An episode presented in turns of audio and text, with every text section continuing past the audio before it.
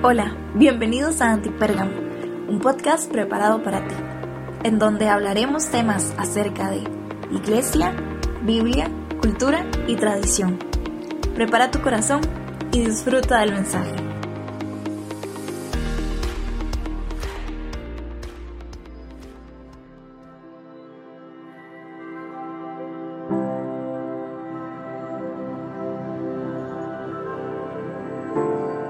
Hey, hola, ¿cómo están? Bienvenidos a Antipérgamo.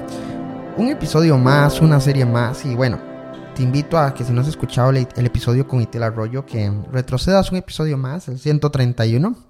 Una conversación muy agradable con Itiel.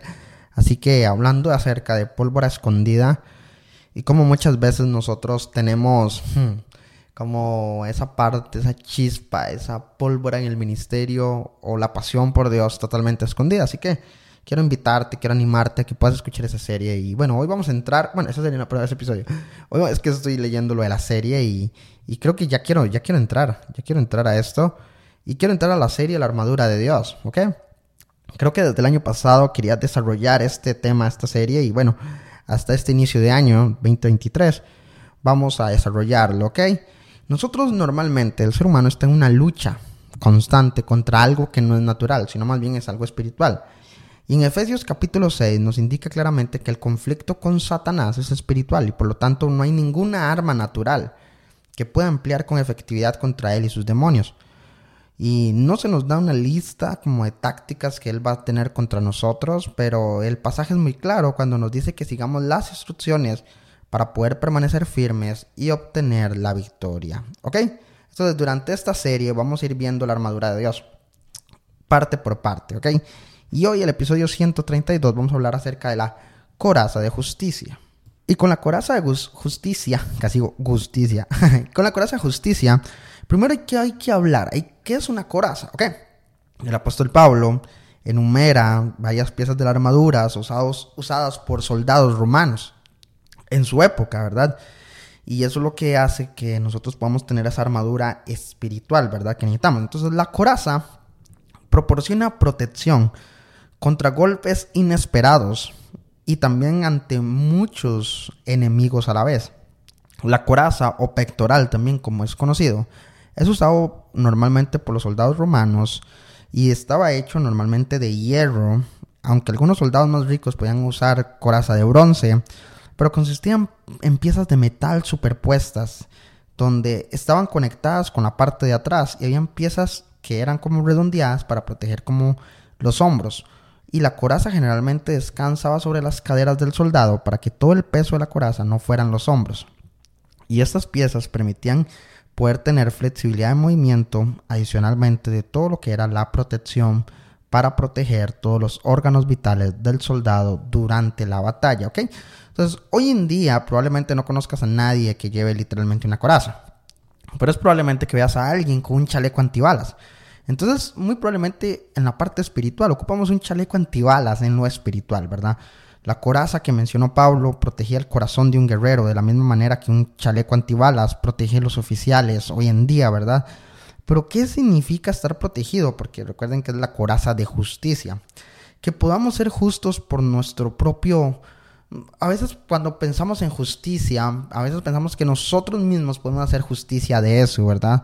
Que nosotros podemos ser justos por nuestro propio esfuerzo, pero la respuesta en la Biblia acerca de la justicia es un rotundo no. ¿Por qué? Porque, de hecho, Romanos capítulo 3, del 10 al 12, dice, así está escrito, no hay un solo justo, ni siquiera no hay nadie que entienda, nadie que busque a Dios, todos se han descarriado y se han corrompido y no hay nadie que haga lo bueno, solo no hay uno solo, ¿verdad? Solamente hay uno, que es Dios, ¿verdad?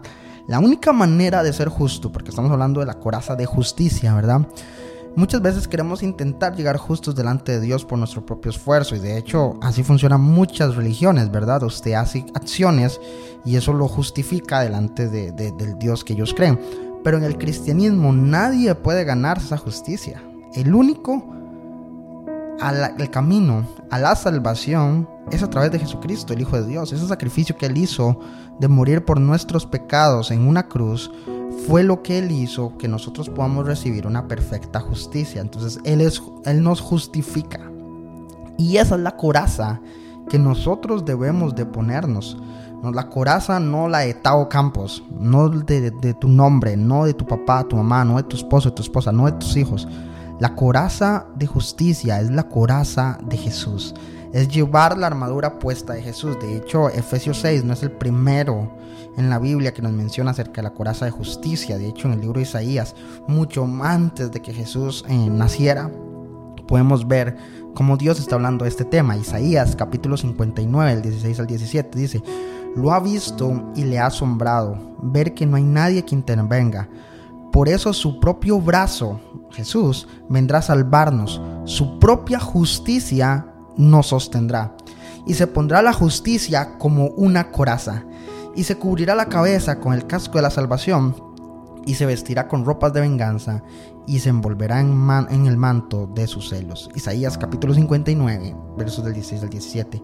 Estas antiguas palabras apuntaban claramente a Jesús, el Salvador del mundo, porque es su coraza de justicia la que llevamos cuando nos ponemos la armadura de Dios. Él es quien protege nuestros corazones del mal. Él es el que protege nuestra vida. Él es el que protege todo. Tú no te vas a poder proteger de los ataques del maligno. Tú no vas a poder eh, tener un ataque con Satanás, con los demonios. Jesús sí. Y Jesús ya venció. Este es el spoiler, que Jesús ya ganó la batalla. Pero si nosotros nos ponemos nuestra propia coraza, fracasamos. Si te pones la coraza de justicia, que por eso es este episodio, para poder explicar que su coraza de justicia es la de Jesús, que cuando nos la ponemos, nos ponemos la armadura de Dios no nuestra armadura, podemos entender. Así que se nos dice que nos vistamos con la coraza de justicia, porque una coraza va a proteger al guerrero de una herida fatal del corazón y otros órganos. Y esta justicia no es justicia hecha por nosotros, sino más bien se trata de la justicia de Cristo que fue imputada a nosotros por Dios y recibirla por fe, porque Él guarda nuestros corazones contra acusaciones, contra cargos de Satanás, contra heridas que el enemigo va a querer y protege nuestro ser interior de sus ataques. Por eso hoy quiero animarte a que puedas ponerte la justicia, la coraza de justicia de Jesús, porque lo que nosotros nos vamos a poner hoy es la armadura de Dios y no nuestras propias armaduras. Que Dios te bendiga muchísimo y quiero animarte con eso, quiero, que, quiero cerrar con eso y que puedas ir reflexionando, ¿me estoy poniendo la coraza de justicia de Jesús o me estoy queriendo poner mi propia coraza de justicia? ¿Qué justicia quieres? ¿Cuál coraza quieres? Porque si me pongo la de Tao Campos voy a salir herido, voy a salir lastimado. Pero si me pongo la coraza de Jesús, créeme que voy a ser justo y voy a poder atacar y voy a poder defender y puedo poder ganar la batalla contra el enemigo. Mucho ánimo y que Dios te bendiga. Y nos vemos la próxima semana con el próximo indumentaria de la armadura de Dios. Nos vemos. Que Dios te bendiga. Bye. Gracias por conectarte con nosotros. Esperamos que este episodio haya sido de bendición para tu vida. No olvides compartir y te esperamos en el próximo episodio.